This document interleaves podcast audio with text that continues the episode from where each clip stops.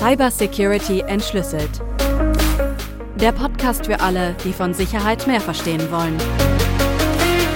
Mit Johannes Bauer und Reinhold Benteler. Hey Johannes, guten Abend. Guten Abend, Reinhold. Hi, hi.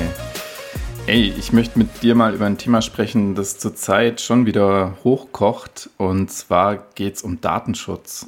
Oh. Ich weiß nicht, ob du es mitbekommen hast mit BioNTech, dass die jetzt mit einem Teil ihrer Forschung nach England gehen, um dort besser forschen zu können mit Daten und was ihnen jetzt eben in Deutschland so nicht möglich wäre. Hast du es hm. mitbekommen? Nee, erzähl mal. Ja, genau. Also da geht es darum, dass sie medizinische Forschung eben machen möchten und dafür brauchen sie eben auch personenbezogene Daten bei dieser Forschung.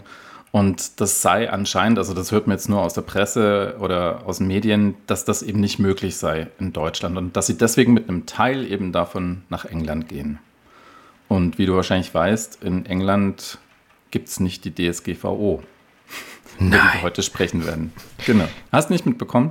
Ich habe das, glaube ich, am Rand mitbekommen, aber ich finde es jetzt nicht so initial mega plausibel.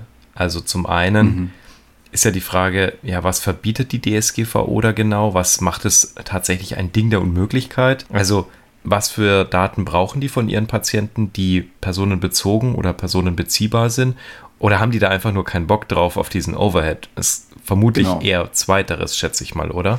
Also ich weiß es nicht. Ich habe tatsächlich ein bisschen recherchiert, weil mich das schon auch interessiert hätte, wo jetzt genau das Problem ist. Also wo können Sie beispielsweise nicht mit anonymisierten Daten arbeiten oder so. Also wo ist jetzt wirklich der konkrete Punkt, an dem Sie an der DSGVO oder GDPR scheitern? Deswegen fände ich es ganz interessant, wenn wir uns heute mal so ein bisschen mit den Inhalten der DSGVO beschäftigen. Hat man ja eh schon vor, da mal ein bisschen tiefer reinzugehen und auch mit den Bestandteilen. Also die DSGVO ist eine Verordnung der Europäischen Union seit 2016. Und es ist nicht so, dass es davor nichts gab in nationalem Recht, sondern es wurde halt einfach alles mal harmonisiert und zusammengefasst. Und worum es eigentlich geht in der DSGVO ganz grundsätzlich ist, dass die Verarbeitung von personenbezogenen Daten geregelt werden soll. Und bei personenbezogenen Daten, also bei diesem Wort personenbezogen, ich finde, das ist schon mal interessant, da könnte man eigentlich schon mal reingehen. Also was fallen dir für personenbezogene Daten ein? Personenbezogene Daten sind zum Beispiel mein Name, meine Adresse, meine Telefonnummer, mein Geschlecht, meine sexuelle Präferenz. Hm, ja, oder würde ich jetzt mal mhm. so grundsätzlich sagen, meine medizinischen Daten sind alles personenbezogene Daten vermutlich Chatprotokolle, die ich führe, sind personenbezogen. Bilder von mir. Genau. Und deine IP-Adresse zum Beispiel, also die Adresse, mit der jeder ins Internet geht. Ist die personenbezogen oder ist die personenbeziehbar? Ja, und das ist jetzt super interessant. Also da können wir gerne mal drüber diskutieren, nämlich die IP-Adresse, ist die personenbezogen? Und mich hat es nämlich auch ein bisschen gewundert. Stell dir den Fall von der Schule vor. Mhm. Die Schule hat einen Router, die hat einen Internetzugang. Und alle, die diesen Internetzugang aus der Schule heraus nutzen, sind dann eben auf Webseiten oder auf Diensten eben außerhalb immer über diese eine IP-Adresse gelockt, sagen wir mal so. Also wenn ich auf Facebook oder sowas gehe, dann ist diese eine IP-Adresse von dieser Schule wird gelockt. Also kann ich ja nicht direkt die Person herausfinden, die in dem Moment auf der Seite war. Aber der Punkt ist, dass du über diese IP-Adresse eine Person identifizieren kannst, nämlich die, dem der Anschluss gehört. Jetzt gibt es aber einen Unterschied, also der Nutzer ist ja ein anderer. Der Nutzer ist dann ein Schüler oder ein Lehrer. Ja, und das ist dann eine interne Frage, wie das dann weiter identifiziert werden kann. Aber Moment. Soweit so unklar? Also, ich finde aber trotzdem die IP-Adresse, also auch wenn die, sage ich mal, einem Anschlussinhaber zugeordnet werden kann, dürfte doch eigentlich kein personenbezogenes Datum sein, weil sich's nicht direkt auf Merkmale der Person bezieht, sondern nur mittelbar. Also, dass dieser Lookup möglich ist. Also, ich kann einen Anschlussinhaber identifizieren zu einer gegebenen IP-Adresse zu einem gewissen Zeitpunkt. Mhm, Die sind ja genau. auch dynamisch, also ist ja auch nicht immer statisch, ist ja kein 1 zu 1 Mapping. Das bedeutet aber doch auch, das ist nicht inhärent dem Anschlussinhaber zuordnenbar. Hm, ich denke schon, oder? Also ich gehe mit dem einen Anschluss ins Internet, den ich von einem bestimmten Provider bekommen habe. Und ich bekomme eine IP-Adresse an diesem Anschluss. Mit, dem, mit dieser IP-Adresse gehe ich ins Internet. Und dadurch ist die Verknüpfung von dieser IP-Adresse zu mir als Anschlussinhaber, also der Person, die diesen Vertrag abgeschlossen hat, ähm, damit ist die Verbindung da. Ja, genau. Aber das ist ja personenbeziehbar. Also, wenn die jetzt die IP-Adresse Reinhold Bentele heißen würde und halt ein Textbaustein wäre, dann wäre es personenbezogen. Aber dadurch, dass es quasi nur eine numerische Zahl ist, würde ich es eher vergleichen mit einem Kfz-Kennzeichen. Kfz-Kennzeichen ist ein personenbeziehbares Datum, mhm. aber kein personenbezogenes Datum. Aber ganz ehrlich, also sicher bin ich mir da jetzt auch nicht. Ja, aber auf jeden Fall, also bei Kfz-Kennzeichen, da gab es ja eben genau auch den Fall, dass es nicht ganz klar ist, ob die jetzt gespeichert werden dürfen oder nicht. Da gab es ja die Diskussion über Tunnelblitzer. Also eine Kamera nimmt jedes Auto bei der Einfahrt in den Tunnel auf, merkt sich das Kennzeichen. Eine zweite Kamera nimmt jedes Kennzeichen bei der Ausfahrt aus dem Tunnel auf. V gleich S durch T ermitteln sie quasi deine mittlere Geschwindigkeit in dem Tunnel. Und wenn du halt zu so schnell warst, dann kriegst du halt ein Knöllchen. Section Control nennt sich das Verfahren. Mhm. Und das ist ja damals irgendwie gekippt worden, weil es hieß, naja, die Speicherung von diesem Kfz-Kennzeichen, auch nur für die, was weiß ich, vier Minuten, die diese Tunneldurchfahrt dauert, die ist unzulässig. Mhm, und warum ist die unzulässig? Was war die Begründung? Ja, wegen, wegen Datenschutz. Oder wie? Oder? Ich weiß es nicht. ja, genau, da haben wir es jetzt. Wegen, wegen Datenschutz. Also ich denke mal, äh, ich kenne jetzt nicht dieses Urteil, aber ich denke mal, da geht es darum, dass es zweckbunden ist und dass du es nicht zweckentfremden darfst. Und das ist auch wieder ein Punkt in der DSGVO, oder? Worum ging es um die Kennzeichenerfassung am Anfang des Tunnels? Du wirst geblitzt? Genau, eine Kamera filmt es ab. Das blitzt nicht, sondern die filmt so, es einfach okay. nur ab. Okay, also die, die Kamera filmt es ab, wenn du da durchfährst und am Ende wird die Kamera das auch wieder abfilmen. Und die Kennzeichen können automatisiert erkannt werden? Genau. In dem Fall? Also es geht ja dann wahrscheinlich bei diesen Kameras nicht darum, die Geschwindigkeit festzustellen, sondern der Aufbau der Kameras wäre erstmal prinzipiell dafür da, zum Beispiel zu erkennen, ob es Staus gibt in dem Tunnel. Kann das sein? Oder ob es da einen Unfall gibt oder so in dem Tunnel. Mm, das weiß ich nicht. Du meinst also, die wollten die Zwecke entfremden und deswegen. Also, das könnte ich mir jetzt vorstellen, ohne das Urteil jetzt genauer zu kennen. Aber ich finde, um es mal wieder ein bisschen allgemeiner zu machen und von diesem komischen Fall da wegzukommen, es geht ja darum, dass wenn Daten erfasst werden, dass die eben nur zweckgebunden erfasst werden. Aber der Zweck ist ja die allgemeine Überwachung des Verkehrs. Richtig. Aber eine allgemeine Überwachung des Verkehrs beinhaltet dann wahrscheinlich, und das muss genau spezifiziert werden, was ist denn damit gemeint? Dann ist damit wahrscheinlich gemeint, ja, wie schnell fließen die Autos da durch.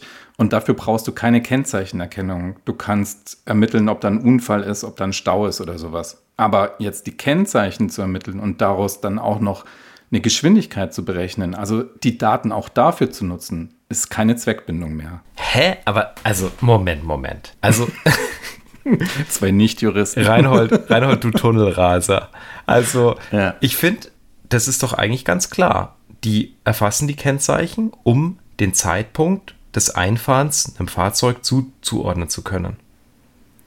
Und okay, beim, wenn das tatsächlich passiert, ja, okay. Also, wenn das tatsächlich passiert. Ich verstehe zumindest dann, also sagen wir mal, angenommen, das wäre so, wie du es beschreibst, mhm. dann verstehe ich nicht, wieso dann Toll Collect legal ist. Weil da werden ja auch alle Kennzeichen erfasst, auch von meinem Pkw, obwohl ich jetzt kein LKW bin, obwohl ich nicht mautpflichtig bin auf einer Autobahn, die werden alle erfasst und dann werden die halt weggeworfen, wenn man feststellt, man braucht die nicht. Und das ist ja doch dasselbe bei so einem, sag ich mal, Messblitzer, der filmt die mhm. Kennzeichen ab und nach vier Minuten, wenn du rausfährst und er merkt, ah ja, du bist ja unter, was weiß ich, 100 km/h im Schnitt gefahren, dann wirft er die Daten ja auch wieder weg. Also ich, wie gesagt, ohne jetzt das Urteil zu kennen, würde ich sagen, okay, was ist denn der Zweck von der ganzen Geschichte? Ist der Zweck tatsächlich individuelle Autos zu messen, deren Geschwindigkeit zu messen, dann ist natürlich die Frage, ja, warum?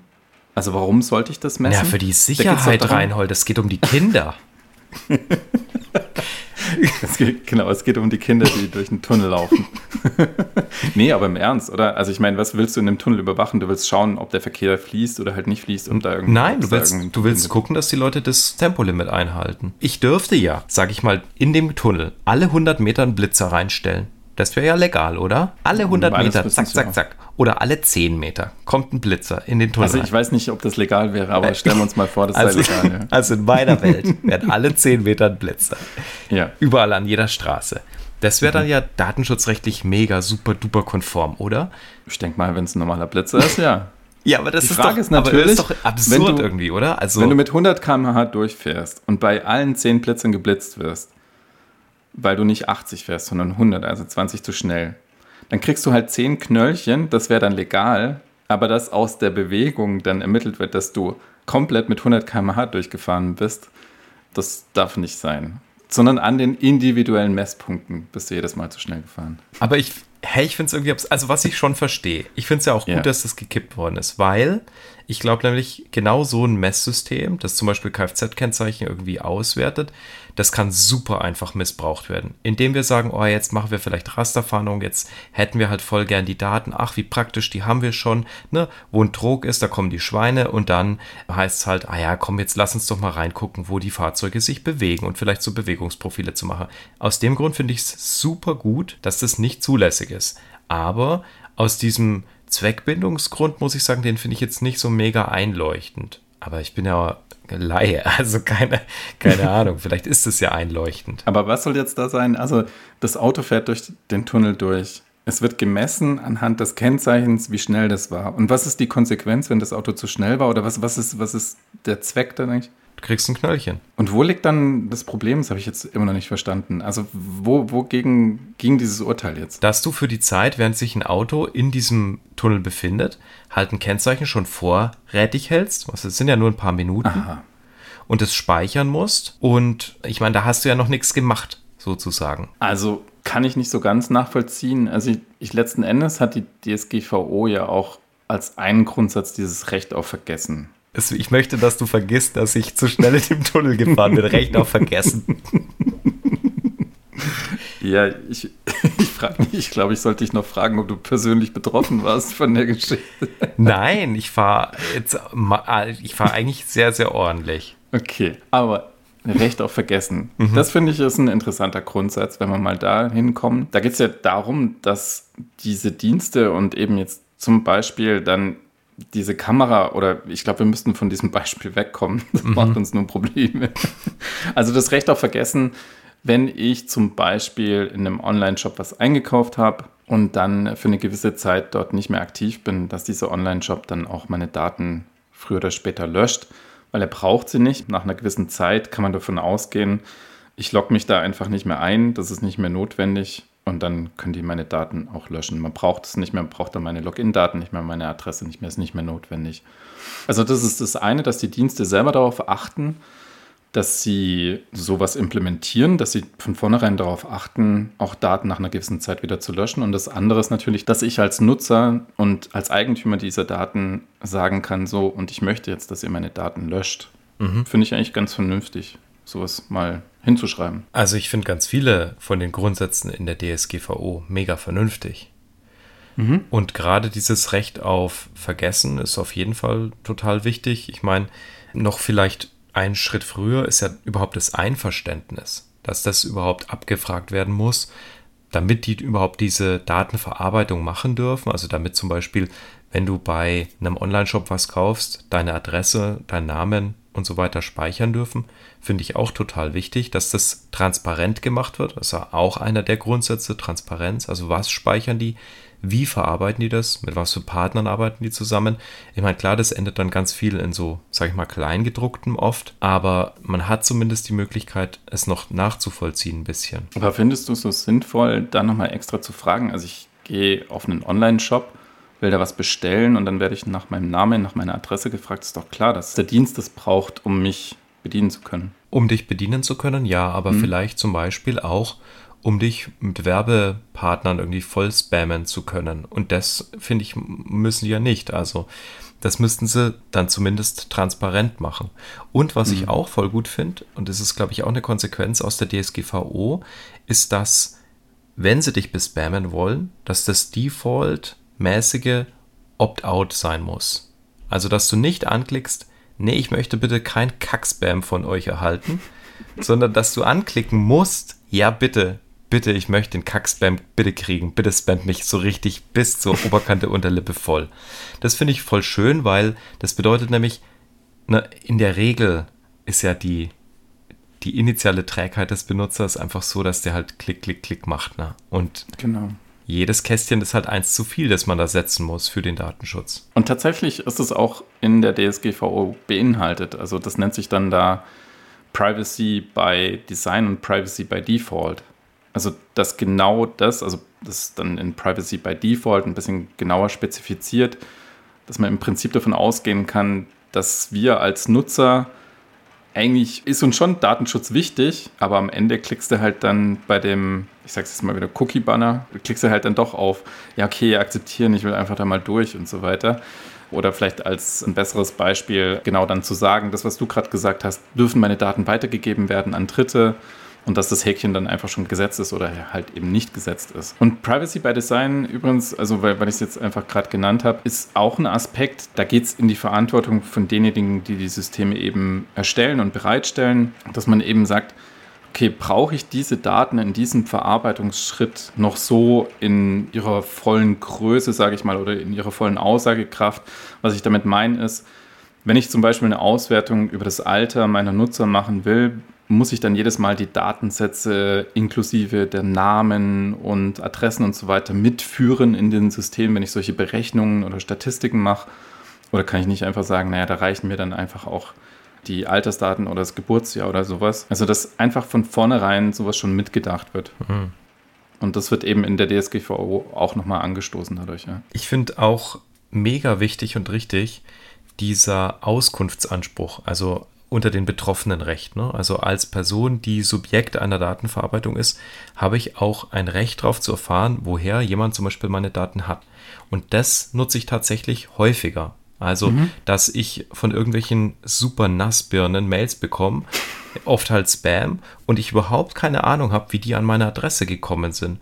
Und da kann man tatsächlich, wenn das klar eine Firma, sage ich jetzt mal, in, mit Sitz in Deutschland ist, dann hat man da einen ganz guten Hebel. Dann kann man die auffordern, einem mitzuteilen, woher die Daten alle sind. Habe ich so eine Standard-E-Mail habe ich. Und das Krasse ist, die haben da halt auch nur 30 Tage Zeit zu antworten. Und das mhm. ist verdammt knapp für ein Unternehmen. Also das ist mhm. allgemein, finde ich, so eine Deadline, die extrem schwierig zu halten ist. Findest du? 30 Tage? Ja, für einen Konzern Warum? auf jeden Fall. Ja, weil. Warum? Gerade für einen Konzern?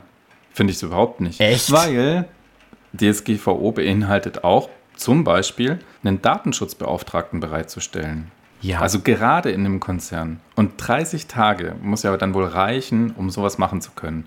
Nee, stell dir mal vor. Also wenn ich, ich bin so ein klein bisschen Troll manchmal.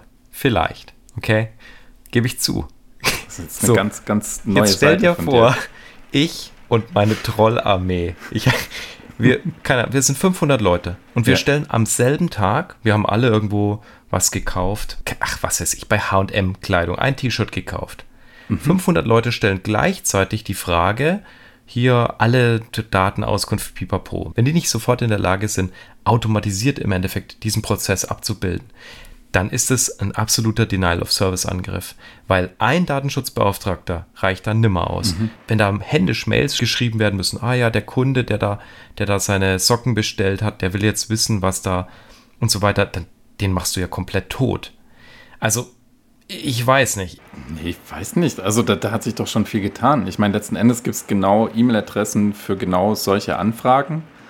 Erstens und zweitens, ich meine, das, die DSGVO gibt es jetzt eben schon seit ein paar Jahren. Also man kann sich auch darauf einrichten. Letzten Endes geht es ja darum, seine Systeme so zu öffnen oder so zu designen, dass sie eben so eine Frage beantworten können. Wenn ich ein System habe, das personenbezogene Daten verarbeitet, muss ich darauf gefasst sein, dass es Anfragen von Nutzern gibt, die wissen wollen, woher habe ich diese Daten und welche Daten sind überhaupt bei euch gespeichert von mir. Und dann muss ich das auch beantworten können. Ich sage zum Beispiel, zum Beispiel, gibt es sowas schon in Apps? Also wenn du dir jetzt, keine Ahnung, in den WhatsApp gehst oder sowas oder in, auch in andere Apps, kannst du im Prinzip durchklicken, kannst sagen, hier, gib mir all meine bei euch gespeicherten Daten. Ich gehe jetzt von diesem normalen, du hast jetzt gerade eben dieses Beispiel mit H&M genannt, und da was eingekauft. Und eben da würde ich davon ausgehen, das ist ja im Prinzip immer der gleiche Use Case.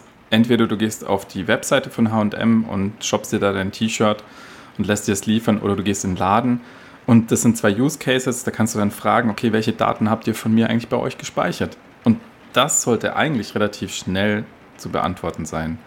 Also ich habe da jetzt richtig Bock drauf, ein Experiment zu starten und bei ganz vielen Leuten anzufragen und dann einfach mal das auszuwerten, weil ich glaube nämlich, also ich kann dir sagen, eine Firma, meine absolute Hassfirma ist Domino's Pizza. Die die sind so, so dreist. Die brauchen, also ich habe da einmal eine Pizza oder vielleicht auch mehrfach eine Pizza bestellt. Die wollen deine Handynummer und dann spammen die dich mit SMS voll. Äh, jetzt hier gibt es eine billige Pizza und hier gibt es ein, was weiß ich, ist mir doch. Ja, weißt du warum? Warum? Weil, weil, du zugestimmt hast, ja, dass die dir. Genau, ja, ja, ja, ja. Hier, Victim ja. Blaming. So, mag sein, dass ich da mich, mag sein, dass ich mich da verklickt habe. So, auf jeden Fall haben die dann nicht aufgehört, es abzustellen. Und dann habe ich einmal quasi diese komplette, den Holzhammer rausgeholt und habe auch von meinen Rechten Gebrauch gemacht, die ich für absolut aberwitzig halte. Und das ist das Recht auf Datenübertragung. Ja, mhm. Also die, das ist, finde ich, das dümmste Recht in der DSGVO, dass man oh, quasi sagen kann, echt, also ich, äh, ich bin gespannt. Okay, okay. Entschuldigung, also, dann, ich habe dich unterbrochen. Nee, nee, Warum dann, findest du das dümmste Recht? Ich finde das das dümmste Recht. Die, die Idee ist ja, also also jetzt erzähle ich es, wie ich es verstehe, und dann kannst du es mich, kannst, kannst du es mir erklären. Also ich bin bei Facebook, ja, klar, ne? Ich als, als Millennial bei Facebook, Facebook natürlich. Cool. So, jetzt gibt es aber das neue Open Source Facebook, ja, was weiß ich. Und ich möchte meine Daten übertragen. Ich möchte die von Facebook exportieren und dann mhm. in in Linux-Book möchte ich sie importieren oder so. Äh, so ein super dämlicher Use Case. Und meines Erachtens ist es dafür gedacht, dass man quasi sagt, ich exportiere von einem Dienstleister Daten, ich importiere die beim nächsten, dass ich die wechseln kann. In der Praxis mhm. funktioniert das natürlich überhaupt nicht. Also wenn man sich überlegt, wie Datenstrukturen abgebildet sind, ist totaler Nonsens. Aber bei Domino's Pizza da wollte ich einen maschinenlesbaren Export meiner gespeicherten Daten. Und da habe ich voll drauf rumgeritten und so. Und die haben mir am Ende so ein paar Zeilen SQL-Statements tatsächlich dann geschickt. Und dann habe hab ich aber gesagt, nachdem ich den Export habe, damit ich die beim nächsten Pizzalieferanten importieren kann, sollen sie die auch löschen. Und dann habe ich echt nichts mehr gehört von denen. Fand ich auch gut. Ja, aber ich glaube, da beißt du dann auch auf Granit. Also mein Verständnis von dieser Datenübertragbarkeit ist nicht, dass du es in einen anderen Dienst importieren kannst. Nee, nee. Aber dass es in einem Format, in einem maschinenlesbaren Format rauskommt. Also sprich heutzutage oft JSON, also das JSON-Format oder sowas. Warum brauche ich das in einem maschinenlesbaren Format, wenn nicht für den Import? Dass es potenziell du einen Importer schreiben könntest oder sowas, um das in einen anderen Dienst zu bringen. Aber du kannst nicht ernsthaft verlangen, dass Facebook dir äh, noch die Möglichkeit auch noch bereitet, dass du es in Linux-Book importieren kannst oder in Johannesburg oder whatever. also das, das ist zu viel verlangt tatsächlich. Aber maschinenlesbar das schon, ja. Und ein SQL-Statement würde da nicht reichen. Also ich würde jetzt sagen, JSON, XML, keine Ahnung, CSV, ich weiß es nicht, ja. Also ich meine, aber irgendwie so die Sinnhaftigkeit ergibt sich mir jetzt nicht. Also klar, Wieso? Naja, also dass ich einen Importer schreiben könnte, ja natürlich um den quasi, dann, dann würde Linuxbook halt diesen Importer schreiben und dann können genau. die die Daten. Das ist doch, wird das irgendwo in der Praxis benutzt, sowas? Ich kenne keinen Fall aus der Praxis, wo das gemacht wird. Aber wenn du dir aus WhatsApp einen Export ziehst, also das habe ich vor kurzem mal gemacht, da war es dann eine JSON-Datei und Warum sollte beispielsweise ein Signal nicht die Möglichkeit anbieten, dass du das importieren kannst, diese JSON-Datei von WhatsApp? Ja, ich meine, aber jetzt, wenn ich eine Anfrage an HR stelle zum Beispiel und sage, ich habe bei euch gearbeitet, mhm. ihr habt Daten ja. über mich, ich möchte das jetzt maschinenlesbar exportiert haben, das macht halt einen Haufen Aufwand, weil das ist halt so ein unsinniger Use Case. Also was, was soll da rauskommen dabei? Oder naja, vielleicht, vielleicht ist maschinenlesbar auch schon einfach eine Datei, eine elektronische Datei und nicht ausgedruckt oder hm. als Aquarell gemalt. Ja. ja. Übrigens, WhatsApp finde ich auch ganz spannend, weil ich da auch nachgelesen habe.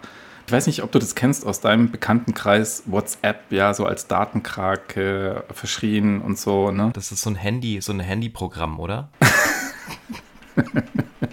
Ja, genau, damit kann man GIFs verschicken. Nee, ich finde es interessant, weil WhatsApp wird ja auch immer vorgeworfen, dass sie mit den Daten nicht so gut umgehen. Das ist interessant tatsächlich mal, sich ein bisschen näher damit zu beschäftigen und worum es da eigentlich geht. Da geht es ja um dieses Adressbuch. Mhm. Das Adressbuch, also dein Adressbuch auf deinem Handy, dass das halt immer hochgeladen wird an den Server von WhatsApp. Und warum machen die das? Die machen das, damit sie eben auch sehen können, ob andere Nutzer mit dieser Telefonnummer WhatsApp nutzen und dich damit in Kontakt bringen. Und da finde ich es wieder interessant. Die beschreiben schon auch, was sie da konkret machen.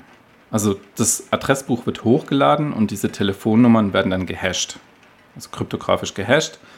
Und wenn irgendwo ein Nutzer auftaucht mit dieser Telefonnummer, also keine Ahnung, dein Nachwuchs kriegt jetzt auch WhatsApp und meldet sich dann an mit dieser Telefonnummer, die du schon vorher in deinem Telefonbuch gespeichert hast, dann wird es eben in Verbindung gebracht. Und ein anderer Dienst, also eine andere App, Signal zum Beispiel, die machen diesen Schritt nicht. Die machen den Schritt bereits auf dem Gerät, also auf dem Handy, dass sie einen kryptografischen Hash von diesen Telefonnummern aus deinem Adressbuch erstellen. Mhm. Und das finde ich halt super interessant, ja, weil das ist im Prinzip so der Vorwurf an WhatsApp, dass sie die Telefonnummern bei sich auf den Server ziehen und das ja auch zum Beispiel der Grund ist, dass man das im geschäftlichen Kontext nicht nutzen darf, weil du dann eben schon wieder unter diese DSGVO fällst und du das Einverständnis all der Leute, die in dem Adressbuch sind, bekommen müsstest, um WhatsApp zu erlauben, diese Nummern zu verarbeiten. Ich meine, äh, die Firmenpolicies gehen da auseinander. Also ich habe auch schon bei einem Unternehmen gearbeitet, wo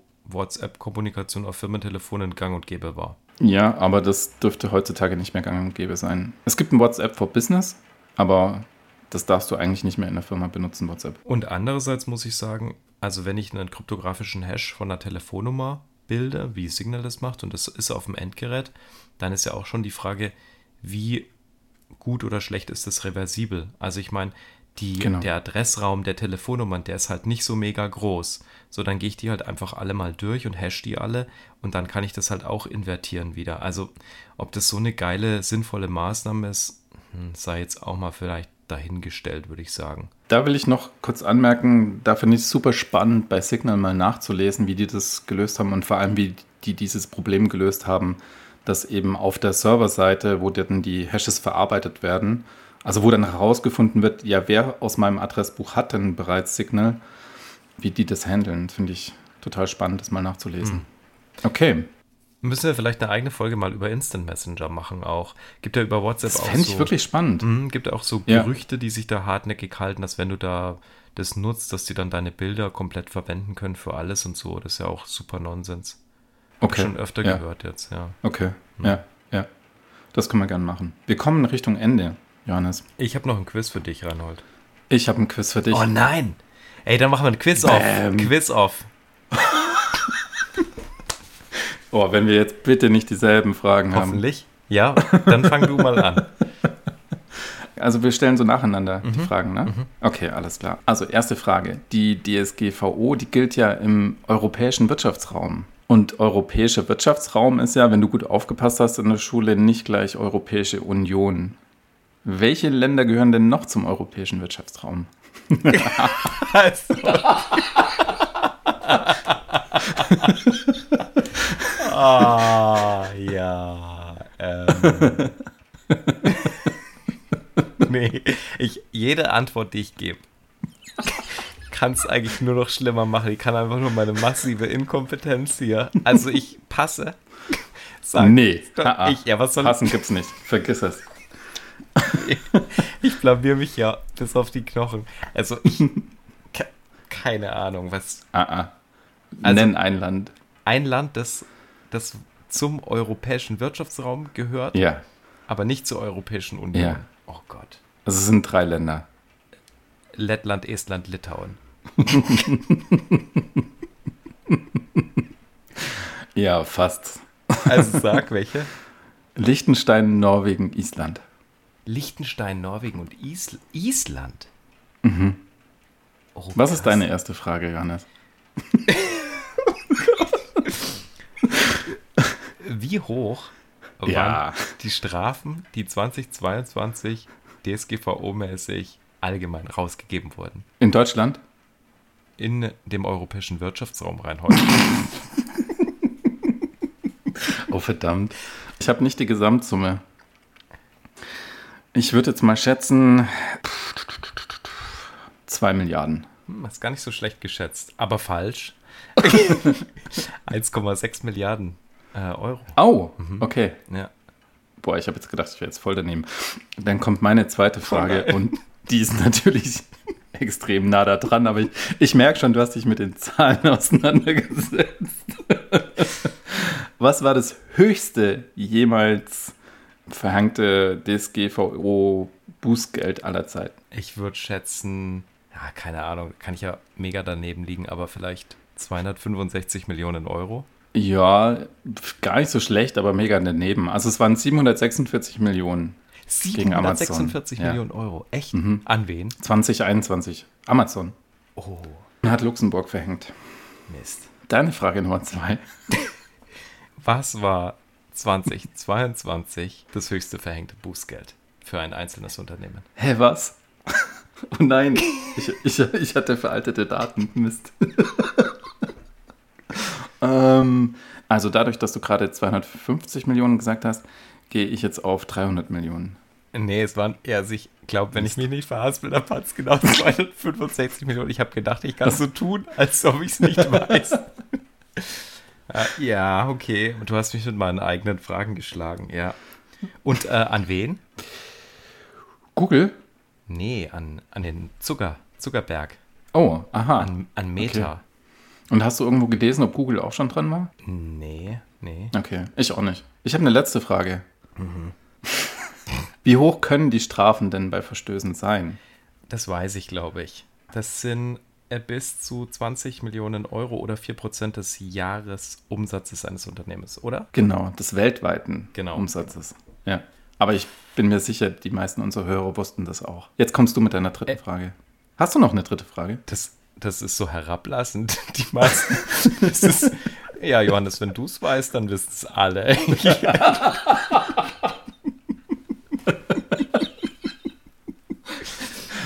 Sowas natürlich okay, nicht. Okay, also meine letzte Frage ist: Was hat denn Facebook gemacht, um sich die 265 Millionen Euro Strafe einzuhandeln? Das ist nämlich oh. voll spannend. Uh. Boah. Hat es was mit WhatsApp zu tun? Oder ist es Facebook wirklich Facebook, also nicht Meta? Also ich glaube, es Meta heißt die Firma ja jetzt, oder? Heißt sie überhaupt noch Facebook? Ich weiß nicht. Also es gibt Facebook, glaube ich, als Brand von Meta. Also es war, das, die Strafe ist gegen Meta verhängt worden. Okay. Ich, vielleicht hat es was mit den Wahlen zu tun gehabt dass sie Daten weitergegeben haben wegen dieser Geschichte mit den Wahlen und der Beeinflussung? Mhm. Nee.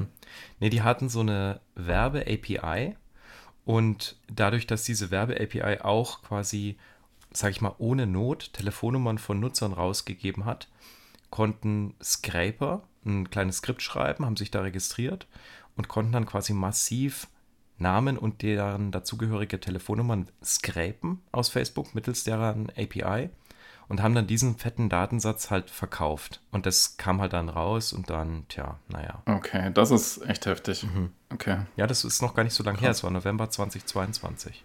Ja, gut. Ich würde sagen, den Quiz haben wir eindeutig nicht für uns entschieden. Also wir haben beide verloren. Äh, bei unserem Quiz gibt es immer nur Verlierer, oder? ja, das, das, unser Quiz ist anders. Ja. Alles klar. Super.